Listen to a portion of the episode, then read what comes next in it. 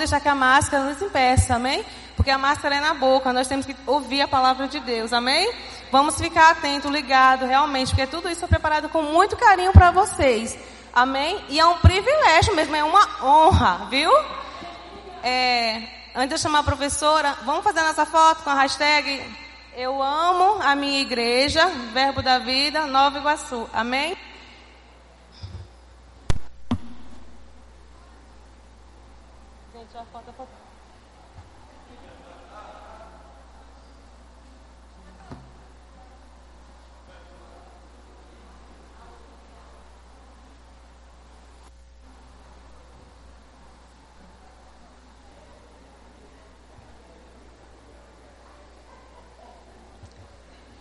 Então, gente, vamos receber a professora com a salva de palmas, amém?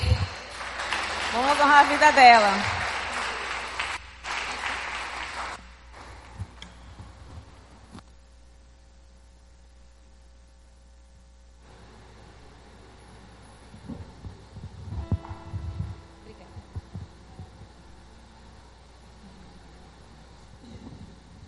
Aleluia. Boa noite, queridos. Tudo bem? É um prazer, um privilégio, uma honra voltar aqui todas as vezes, né? Na verdade, da última vez não foi bem aqui que eu vim, não, né? A igreja cresceu, graças a Deus, né? E tá muito lindo o prédio novo. E é bom saber que tem pessoas novas também aqui nesse lugar. E eu espero que cada vez que eu venha esteja ainda mais cheio, viu? Mais gente, maior, crescendo mais, graças a Deus, né? Ah, a gente pode ficar em pé um minuto? Por favor. Aleluia. Deus é bom.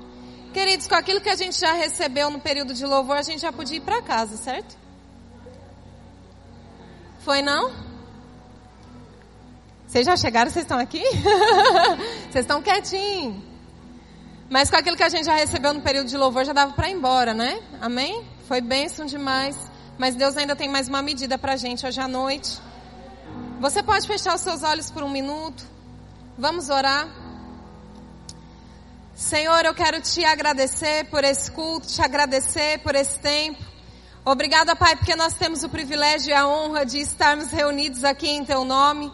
E como já foi dito, quando a gente se reúne em Teu nome, o Senhor se faz presente. Por isso nosso coração se alegra, se alegra com a Tua presença. Espírito Santo, Senhor, é bem-vindo nesse lugar. A minha oração é para que o Senhor possa me inspirar hoje à noite, para que tudo que for ministrado seja de acordo com a tua vontade, seja de acordo com o teu querer. Mas eu oro também, Senhor, para que os nossos olhos espirituais sejam iluminados, os nossos ouvidos espirituais sejam abertos, que a tua palavra caia no nosso coração como revelação eu declaro que nós saímos daqui completamente tocados, transformados pelo teu poder. Eu oro, Pai, para que em nome de Jesus, todo aquele que chegou aqui possa sair daqui com uma nova medida da tua presença, uma nova medida da tua palavra. Eu te agradeço por um tempo novo nas nossas vidas e nesse grupo de jovens em nome de Jesus. Amém. Amém. Você pode se sentar. Obrigada. Obrigada. Aleluia. Deus é bom. Deus é bom. Oh, glória.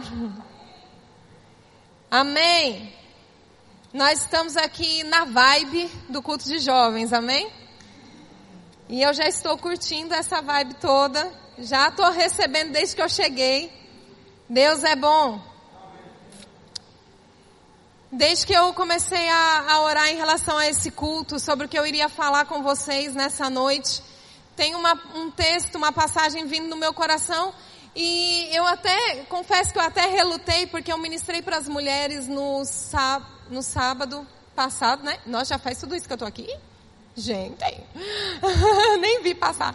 É, eu ministrei para as mulheres no sábado passado um tema um pouco semelhante. Aí eu falei assim, vão pensar que eu só sei falar sobre isso, né? Mas eu acredito que o Espírito Santo está querendo é, ministrar esse, esse assunto no nosso coração. Então abre comigo lá em Josué, no capítulo 1. Eu creio que essa é a mensagem que Deus tem para as nossas vidas nesse tempo. Amém? Glória a Deus. Josué capítulo 1. Vocês encontraram? Tem a cola aqui? Vai passar a cola aqui? Vamos lá, Josué capítulo 1, diz assim, ó.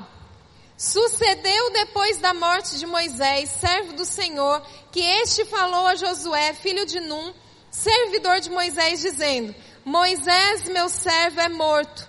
Dispõe-te agora. Passa esse Jordão, tu e todo este povo, a terra que eu dou aos filhos de Israel.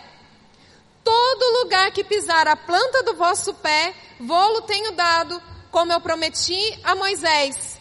Desde o deserto de Líbano até o grande rio, o rio Eufrates, toda a terra dos heteus e até o mar grande para o poente do sol será o vosso limite. Verso 5.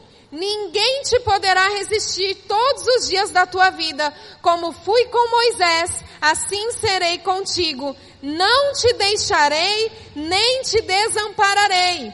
Sê forte e corajoso, porque tu farás este povo herdar a terra que sob juramento prometi dar a seus pais. Tão somente ser forte e muito corajoso, para teres o cuidado de fazer segundo toda a lei que meu servo Moisés te ordenou. Dela não te desvies nem para a direita, nem para a esquerda, para que sejas bem-sucedido por onde quer que andares. Verso 8. Não cesses de falar deste livro da lei, antes medita nele dia e noite, para que tenhas cuidado de fazer segundo tudo quanto nele está escrito. Então farás prosperar o teu caminho e serás bem-sucedido. Verso 9. Não te mandei eu ser forte e corajoso, não temas nem te espantes, porque o Senhor teu Deus é contigo por onde quer que andares. Aleluia. Eu fiquei ouvindo os louvores, né? E quase que os irmãos pregaram a minha, a minha mensagem aqui na hora do louvor, né? Não sei se vocês perceberam, mas todas as músicas tratando de, de, de um tema muito semelhante. E o texto que o Senhor colocou no meu coração foi esse texto aqui de Josué, que eu gostaria de falar um pouquinho com vocês a respeito disso. É, a palavra diz que, jo, que Moisés havia acabado de morrer. Moisés, ele nada mais era do que um pai para Josué. Ele não era o pai de Josué, ele era a pessoa que era o líder dele, mas era como se fosse um pai, porque a Bíblia fala que Josué servia Moisés bem de perto. Quando Moisés subia no monte, Josué estava lá na beira do, do monte esperando. Quando Moisés ia para dentro da tenda orar, Josué ficava à porta esperando. Então, Moisés era como se fosse um pai para Josué. Havia muito amor ali envolvido. E Josué tinha passado por uma grande perda. Josué estava de luto. Então o Senhor aparece para Josué e fala o seguinte: Ó, Moisés morreu. Eu sei que dói, eu sei que é triste, eu sei que você está sofrendo, mas essa é, essa situação já aconteceu e não há nada que você possa fazer para mudar isso. Ok? Vocês estão me acompanhando? Agora, o Senhor diz o seguinte: dispõe-te agora. Veja bem, eu sei que muitas vezes a gente vem para o culto e a gente está até sorrindo, né? A gente está até conversando com as pessoas, mas em alguns momentos por dentro a nossa alma está dilacerada. Existem momentos que a gente vem para a igreja, a gente sorri e fala com as pessoas, mas por dentro às vezes a gente está triste, às vezes a gente está angustiado, às vezes a gente está em luto, às vezes a gente teve uma grande perda, às vezes algo muito sério aconteceu, alguma coisa que a gente não sabe ainda direito como lidar e a gente vem dessa maneira para o culto. E a palavra que Deus começa a nos dizer logo nesse início do culto é o seguinte: por mais duro que possa ser a situação, por mais difícil que possa ser, por mais que isso possa estar te machucando, por maior que seja o seu luto, ou a sua dor, ou o seu sofrimento, tenho algo para te dizer. Dispõe-te agora.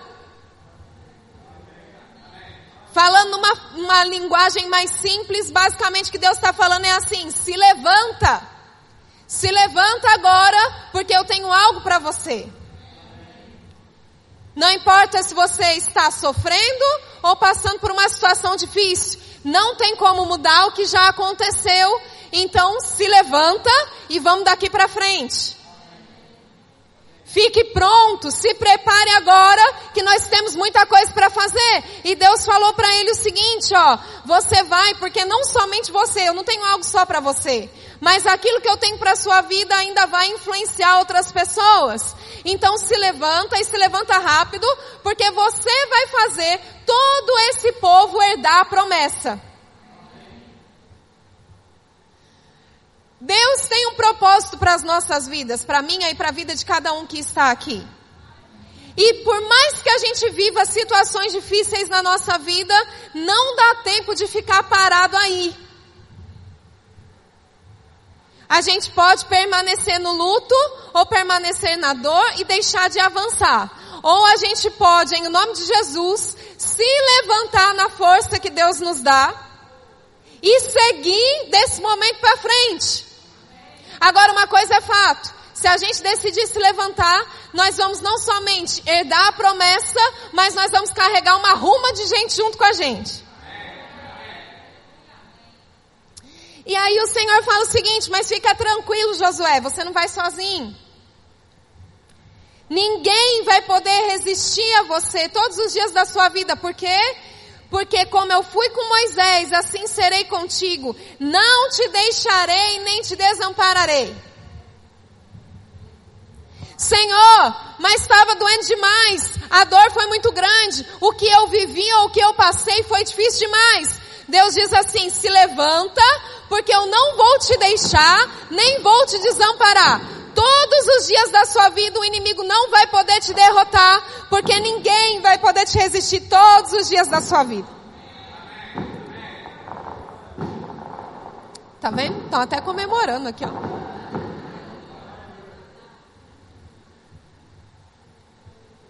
É que a pregação tá boa, daí o povo já tá soltando fogos, né? Deus é bom. Ele disse o seguinte: Eu não vou te deixar, nem vou te desamparar. Então se levanta, porque o que eu tenho para realizar na, na sua vida você não vai fazer sozinho. Então ele diz o seguinte: Você só precisa ser o quê? Forte e corajoso. Eu falei com as mulheres também sobre ousadia, sobre coragem, e eu quero falar com os jovens também a respeito disso. Seja forte e corajoso. Para quê? Para fazer aquilo que Deus está te mandando fazer, para praticar a palavra, para viver o sobrenatural de Deus, para cumprir as promessas, para correr atrás dos seus sonhos, para buscar aquilo que você tem desejado, aquilo que Deus tem colocado no seu coração, por mais impossível que possa parecer, a gente precisa ser forte e corajoso, porque Deus já prometeu que Ele não vai desamparar a gente nunca. Então não é pra gente ter medo, não é pra gente ficar angustiado, nem é pra gente permanecer na dor ou sofrimento, é pra gente se levantar para cumprir a promessa de Deus. Nós cantamos que nós vamos mudar o mundo, não é isso? Tem que ser forte e corajoso para mudar esse mundo, irmãos. Aleluia! Não dá para mudar o mundo se a gente estiver fraco. Não dá para mudar o mundo se a gente estiver com medo. Hoje eu li a respeito de Gideão e é interessante que quando ele estava para sair à guerra, ele fez a seguinte pergunta: Quem for tímido ou medroso, volta para casa. E 22 mil pessoas voltaram. Mas 10 mil permaneceram. E eu tenho certeza que do povo que está aqui, nós fazemos parte dos 10 mil que permaneceram, amém? Caiu mil ao nosso lado, 10 mil à nossa direita, nós não fomos atingidos, nós estamos de pé, aleluia, nós estamos aqui adorando o nome santo do Senhor, nos alegrando na presença de Deus, correndo, dando carreira, cantando, pulando, porque nós estamos de pé, aleluia. O Senhor falou para Josué três vezes: seja forte e muito corajoso. Por que, que Deus teve que falar três vezes, né? Provavelmente Josué não estava com essa coragem toda, nem com essa força toda no momento que Deus estava falando com ele. Talvez você não se sinta assim tão corajoso, né? Talvez você não se sinta assim tão forte, mas nós não somos fortes nem corajosos na nossa própria força. Nós somos fortes em Deus e corajosos em Deus. E eu vou finalizar esse, esse, essa primeira parte da mensagem de, é, relendo o verso 9. Não fui eu quem te mandei, seja forte e corajoso, não temas, nem te espantes, porque o Senhor teu Deus é contigo por onde quer que andares. Seja forte, muito corajoso, não tenha medo de nada, não fique espantado com as coisas que estão acontecendo nesse mundo, não fique paralisado por conta daquilo que está vindo contra a sua vida. Não, pelo contrário, seja forte e muito corajoso, porque Deus já prometeu que Ele é contigo por onde quer que você for. Não importa o lugar onde a gente está, a presença de Deus está ali com a gente, está nos guardando, está nos protegendo, está nos dando alegria, prosperidade, paz, segurança, saúde. Então, onde a gente estiver, não é isso que diz o Salmo? Ainda que eu ande pelo vale da sombra da morte, não vou temer mal algum.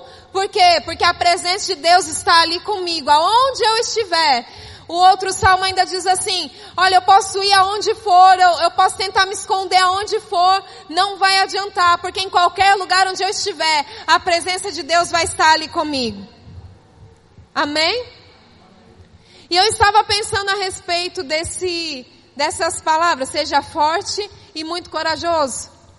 E eu fiquei pensando, tem gente que é muito forte e muito corajoso, mas para fazer aquilo que é errado, né? Já viram que tem muita gente cheia de coragem para fazer o que não presta? Tem gente que você olha, a pessoa é assim, menor que eu, né? A pessoa é, é miudinho, magrinho, pequenininho. Você olha, você não dá um real e uma cocada, aí você pega e dá, né? Uma baita de uma arma na mão dessa pessoa, ela se acha todo, não é assim? Basta estar tá armado, né, que fica se achando. Mas sem a arma você olha, você fala assim, mas, mas será que consegue mesmo, né? Tem gente que é muito corajoso para fazer aquilo que está errado, para fazer aquilo que não presta, para ir para um lugar onde não deveria ir, para ficar se exibindo com aquilo que não deveria se exibir, mas é pouco corajoso para fazer as coisas de Deus. E aí eu fiquei pensando a respeito de Sansão. Alguém lembra de Sansão? Quem lembra de Sansão? Eu fiquei pensando a respeito de Sansão. E Sansão, eu não vou ler tudo, eu vou ler algum trecho para vocês, mas eu fiquei pensando a respeito de Sansão. E Sansão, ele era nazireu desde o ventre da sua mãe. O que, que isso significa, essa palavra nazireu? Ele era consagrado a Deus desde o momento do seu nascimento. A mãe dele não podia ter filho, ela era estéril, então um anjo de Deus apareceu para ela e ela concebeu e deu à luz a Sansão, mas ele foi consagrado desde o ventre. Tem gente que também nasceu na igreja. Na igreja não, nasceu na maternidade, mas logo em seguida veio para a igreja, né? Tem gente que está na igreja desde que é criancinha, inha, inha. Vinha no, no, como chama aquele negócio? No mamãe, mam, bebê conforto né? Vocês viram que de neném eu ainda não entendo muito não, né? Mas vinha no bebê conforto para a igreja, né? Desde pequenininho está na igreja. Só que Sansão ele foi consagrado desde o ventre e ele era muito forte e muito corajoso. Mas para fazer aquilo que não era a vontade de Deus, aquilo que não agradava a Deus. Sansão ficou brincando com o pecado durante toda a sua vida ele usava a força que Deus tinha dado para fazer coisas para Deus, mas também usava aquela força e aquela coragem toda para fazer aquilo que não era agradável a Deus. Sansão, ele por ser nazireu, por ser consagrado, ele não podia ter contato com um animal morto ou com corpos, né, com cadáveres, ele não podia, porque ele era consagrado a Deus. Ele não podia beber vinho ou bebida forte, porque ele era consagrado a Deus. Ele não podia é, raspar os seus cabelos, né, cortar os seus cabelos, porque ele era consagrado a Deus. E a Bíblia diz que Sansão, ele foi uma a uma quebrando essas, essa, esses votos que ele tinha com Deus. Ele matou um animal, depois havia se formado uma colmeia lá naquele animal, ele pegou o mel do animal morto e comeu, e ele não podia. Depois ele se achegou a vinho e ele não podia. E ele foi quebrando os votos que ele tinha com Deus. Mas sabia que quando a gente começa, né, a desobedecer a Deus, parece que está tudo bem, que nada de ruim vai acontecer? Ele descumpriu um primeiro mandamento e nada mudou. Continuou indo para o culto. Hum, aleluia, dando glória a Deus. Oh, Jesus bom. Dando carreira, né? Continuou indo para o culto. Tava lá, tudo bem como sempre fez, o pai e a mãe não estavam sabendo, ele não contou para ninguém, estava lá disfarçando. Só que a gente disfarça para todo mundo, mas a gente não consegue ocultar aquilo que a gente faz do próprio Deus, amém?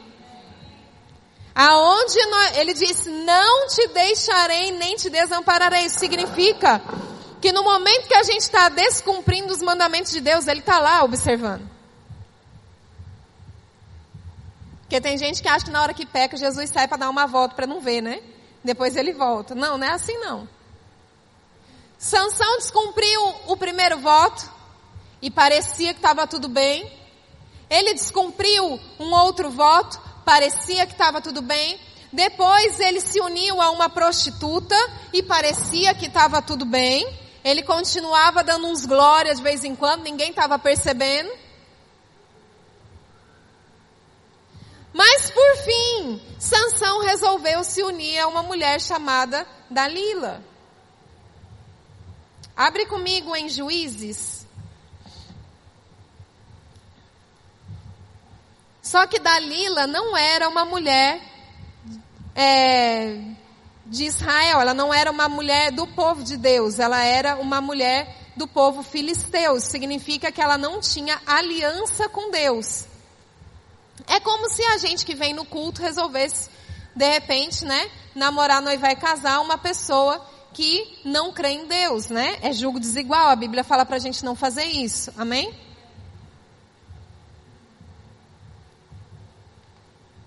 E aí, em Juízes, capítulo 17, a Bíblia vai falar que Sansão se uniu a Dalila, se apaixonou por Dalila e ela, na verdade, era uma infiltrada do povo inimigo. Ela estava ali para descobrir qual era o segredo da força de Sansão.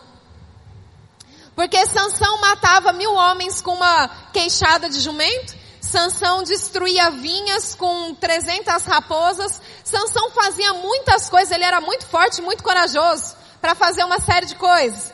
Mas então se, ele se uniu com Dalila e a Bíblia fala o seguinte, que Dalila tentava descobrir qual era o segredo da força dele.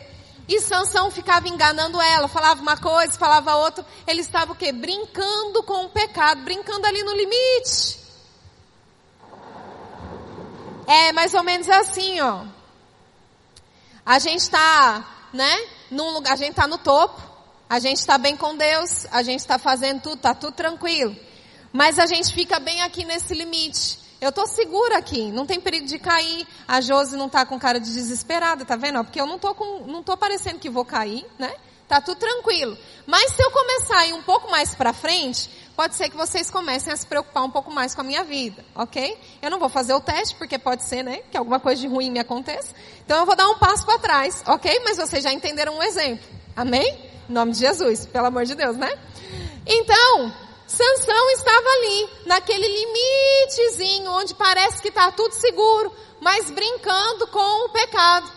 E aí ela dizia para ele assim, ah, você tem que me dizer qual é o segredo da sua força. Ele dizia assim, ah, é tal coisa, mentia para ela. E aí ela, ela tentava pegá-lo e ele ria porque não tinha conseguido. E de novo, de novo, de novo. Mas por fim a Bíblia fala que ela importunou tanto ele que ele desvendou o segredo. Agora, olha só o capítulo 16, o versículo 20.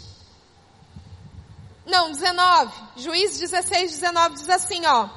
Então Dalila fez dormir Sansão nos joelhos dela, e tendo chamado um homem, mandou rapar-lhe as sete tranças da cabeça, passou ela a subjugá-lo, e retirou-se dele a sua força.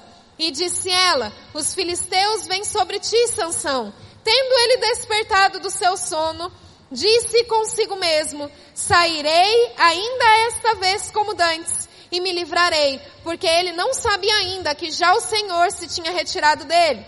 Então os filisteus pegaram nele e lhe vazaram os olhos e o fizeram descer a Gaza, amarraram-no com duas cadeias de bronze e virava um moinho no cárcere. Olha só, o fim da vida de Sansão, né? Tem umas coisas piores mais para frente aí, não sei se eu vou ler ou se eu vou mencionar simplesmente. Mas Sansão ficou ali brincando com o pecado, muito forte, muito corajoso para fazer aquilo que não era vontade de Deus. E ele estava ali, só que em, algum momento, é, é, como passar o cartão de crédito, né? Cartão de crédito, todo mundo sabe aqui como funciona. Você não tem o dinheiro naquele momento, você passa no crédito. Aleluia. Aí você resolve comprar mais uma coisinha, você vai lá e passa no crédito. E você passa outra coisinha no crédito e outra coisinha no crédito. E como o dinheiro não está saindo do seu bolso, dá aquela falsa sensação de que está tudo bem. O problema é, é que a fatura chega. E quando a fatura chega, às vezes a gente foi desordenado e aí não consegue pagar a fatura daquele cartão, aquela conta. O que acontece com a, com a nossa vida muitas vezes é mais ou menos isso. A gente erra uma vez e tá tudo bem, não chegou a fatura ainda, tá tudo tranquilo, a gente tá, ó, sossegado.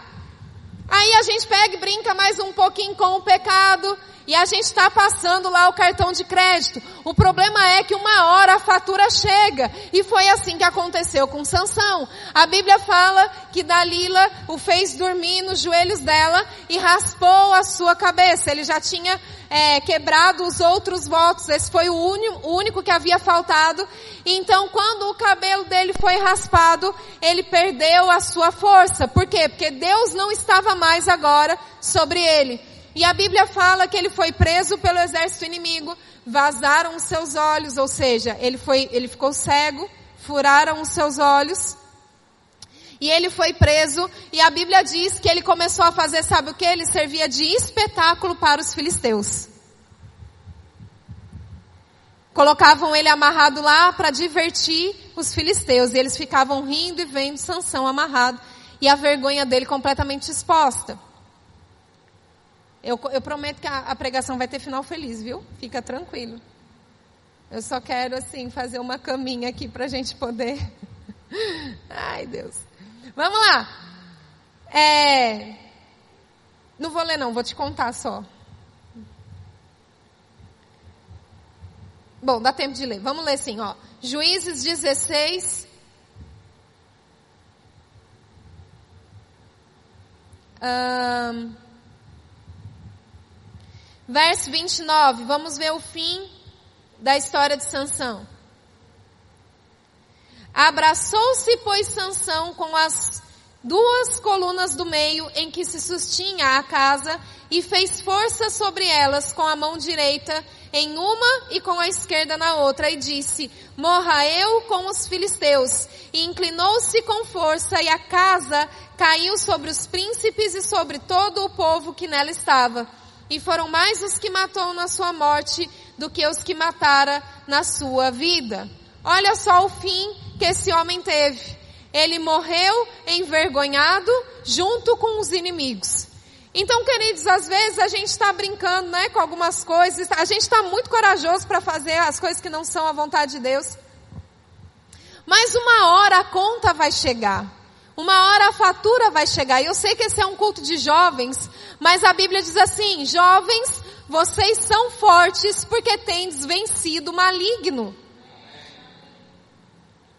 Nós lemos lá em Josué, a Bíblia dizendo que ele deveria ser forte e corajoso para cumprir a palavra.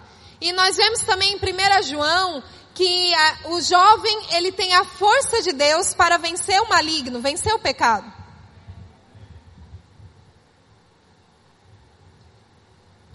Então, eu queria hoje à noite, né, nesse culto, te incentivar a usar a força e a coragem que Deus te deu para cumprir a vontade de Deus para sua vida. Amém? Porque você já é forte, você tem a força que o Senhor te deu, você tem coragem para fazer uma série de coisas, mas que a gente não use a nossa força e a nossa coragem para fazer o que não agrada a Deus, mas que a gente possa usar a força e a coragem que a gente recebeu dele para fazer a sua vontade, porque o Espírito de Deus está sobre a nossa vida. O Espírito de Deus habita dentro de cada um de nós e Deus tem planos maravilhosos para cada um de nós. Eu tenho certeza que existe um sonho no seu coração, existe um desejo grande no seu coração e às vezes o desejo ele é grande demais e parece impossível de ser realizado. Mas se a gente voltar para o texto, Deus diz o seguinte, ó, eu não vou te deixar, eu não vou te desamparar, eu vou estar com você todos os dias da sua vida, aonde você for eu vou também, eu vou estar lá do teu lado, eu vou te sustentar, eu te concedo a minha força, eu te concedo a minha coragem, e você só tem que fazer uma coisa, medita na palavra e cumpre os princípios. Escuta aquilo que está sendo dito. Escuta as palavras que estão sendo liberadas e pratica. Independente da situação, é, é preciso ser muito forte, muito corajoso para viver uma vida de santidade no meio de um mundo que está em pecado. É preciso muita força e muita coragem para dizer, não, eu não bebo, no meio de um monte de gente que está bebendo. É preciso muita força e muita coragem para dizer, não, esse tipo de coisa eu não faço, nesse tipo de lugar eu não vou. Existe todo um sistema trabalhando contra a nossa vida o tempo todo para nos levar a fazer aquilo que é contrário à vontade de Deus.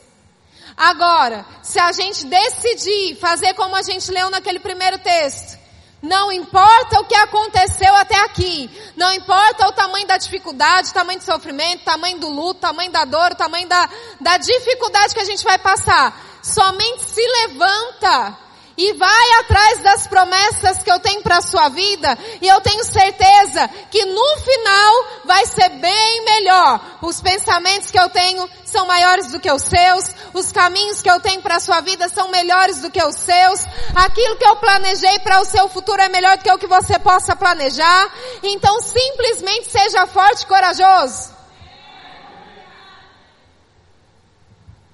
Seja forte e corajoso.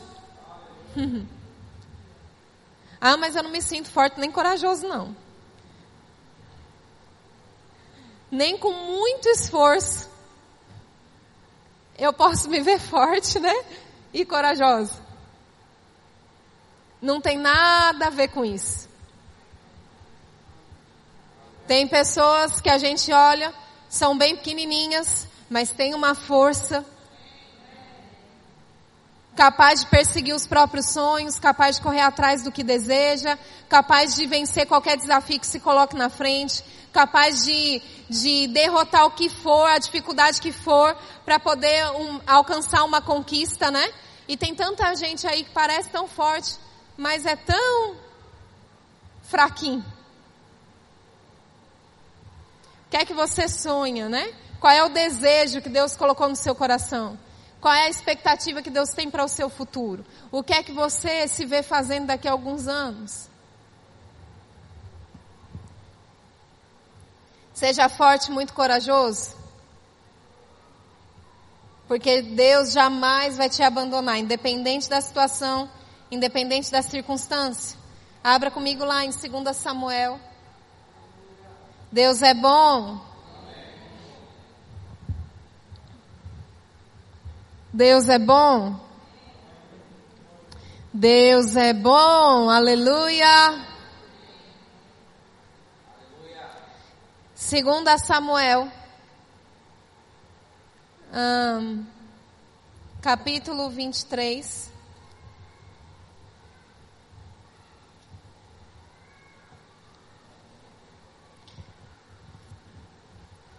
Segunda Samuel, capítulo 23 verso.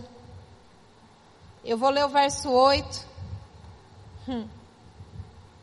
Cadê os valentes de Jesus aqui? Aleluia. Deus é bom. São estes, verso 8, os nomes dos valentes de Davi, Josebe Bassebete, filho de Taquemoni, o principal de três, este brandiu a sua lança contra oitocentos e os feriu de uma vez. Pensa. Ele, com uma lança, feriu oitocentos homens de uma vez. Ai, marmelada. Isso aí não é... não, irmão, está na Bíblia, é verdade, amém? Verso 9.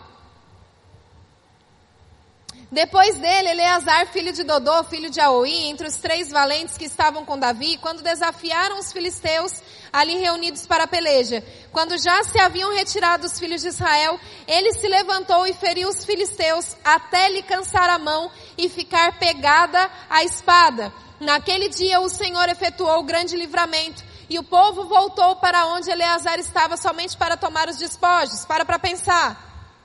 Eleazar ele ficou tanto tempo sozinho guerreando, que a mão dele ficou colada na espada.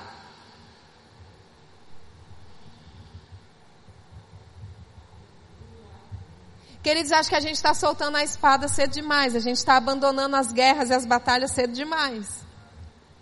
A gente está desistindo no meio do caminho. Começa e não termina. Começa a fazer uma coisa e para. Depois a gente tenta outra coisa e para de novo. Depois a gente começa mais uma coisa, a gente para no meio do caminho. A gente nunca chega até o final. Tá na hora da gente começar a lutar as guerras e lutar as batalhas da vida até a espada ficar colada na mão. Até o fim, eu não desisto, eu vou até o fim, ó, deu até cãibra no dedo, grudou aqui no sangue, mas eu vou até o fim. Não vou parar no meio do caminho, independente da situação. Agora olha só, o verso 11. Esse é o que eu. Oh meu Deus, aleluia. Olha só. Depois dele, Samar, filho de Agé, o Ararita. Quando os filisteus se ajuntaram em Lei, onde havia um pedaço de terra cheio de lentilhas e o povo fugia de diante dos filisteus, pôs-se Samar no meio daquele terreno e o defendeu e feriu os filisteus e o Senhor efetuou o grande livramento. Para para pensar. Queridos, tinha um pedacinho de terra cheio de lentilha. Quem gosta de lentilha aqui? Um, dois, três, quatro, cinco, seis, sete, oito. Quantas pessoas mais ou menos nós temos aqui na igreja hoje? Nem é muita gente que gosta de lentilha. Basicamente é isso que eu quero dizer ok? Tinha um pedacinho de um campo ali cheio de lentilha. Todo mundo saiu correndo do exército inimigo. Samar falou: Não, aqui não, não vou fazer nenhuma concessão para o inimigo na minha vida. Ele se colocou no meio daquele campo e ele sozinho derrotou todo o exército inimigo. Às vezes a gente pensa assim, não, essa, essa, isso aqui é só um campinho de lentilha, essa área da minha vida aqui é algo tão pequenininho é algo que não tem tanto valor, mas se a gente fizer pequenas concessões para Satanás na nossa vida, quando a gente menos esperar, ele vai nos derrotar.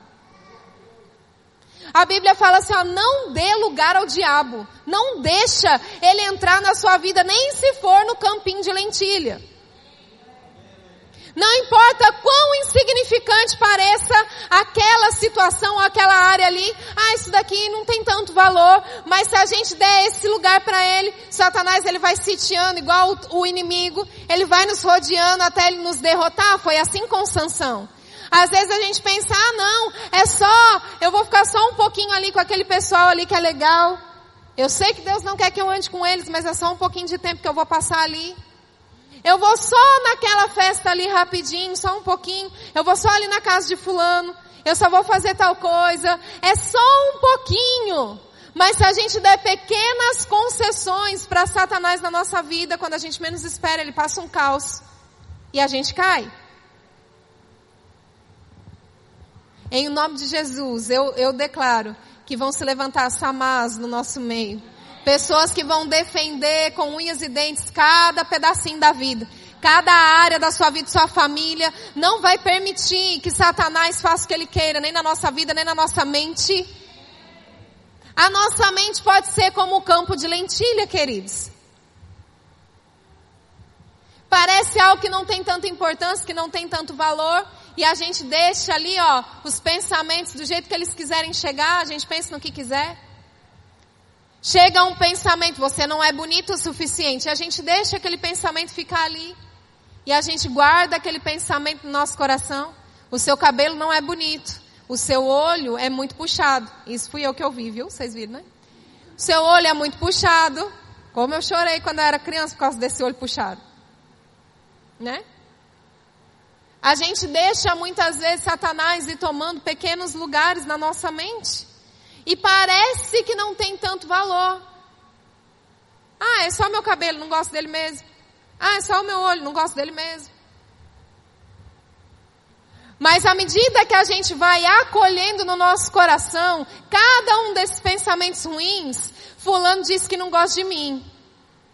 Beltrano disse que eu não sou é, legal não sei quem fez tal coisa. À medida que a gente vai acolhendo esses pensamentos e a gente vai deixando a voz das trevas se infiltrar na nossa mente, a gente pode não perceber, mas em pouco tempo a gente pode estar vivendo é, coisas que a gente jamais imaginou viver. Se a gente não guarda os nossos pensamentos, mais cedo ou mais tarde a gente vai enfrentar tristeza, depressão, síndrome do pânico e tantas outras doenças que vêm como consequência de uma mente que está sendo muitas vezes massacrada por Satanás. Mas queridos, nada começa à toa, nada começa de repente.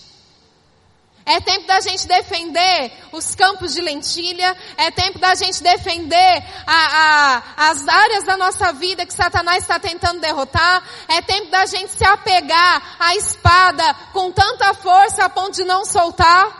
É tempo da gente ser forte e corajoso, não para fazer o que é errado, mas para cumprir a palavra de Deus. Deus é bom. Hum. Eu vou ler o último texto aqui, para a gente finalizar, porque eu quero orar com vocês. Um, verso 13. Também três dos trinta cabeças desceram, e no tempo da cega foram ter com Davi a caverna de Adulão, e uma tropa de filisteus se acampara no vale dos Refaíns. Davi estava na fortaleza e a guarnição dos filisteus em Belém. Suspirou Davi e disse: Quem me dera beber água do poço que está junto à porta de Belém? Então aqueles três valentes romperam pelo acampamento dos filisteus e tiraram água do poço junto à porta de Belém e tomaram-na e a levaram a Davi ele não a quis beber, porém a derramou como libação ao Senhor.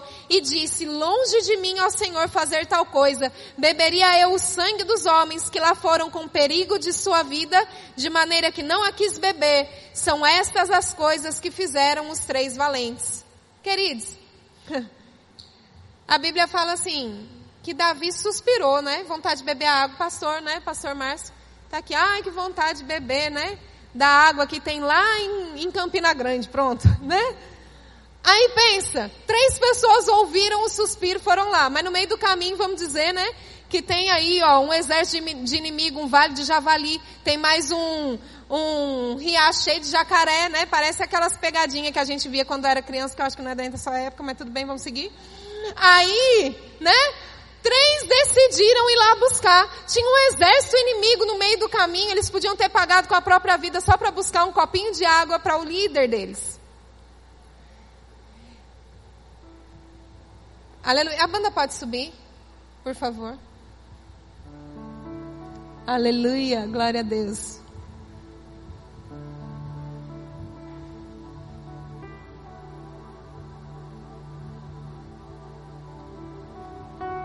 Deus é bom.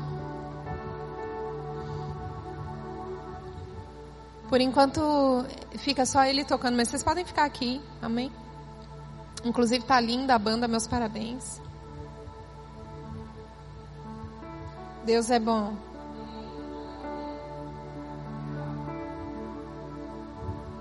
Aleluia.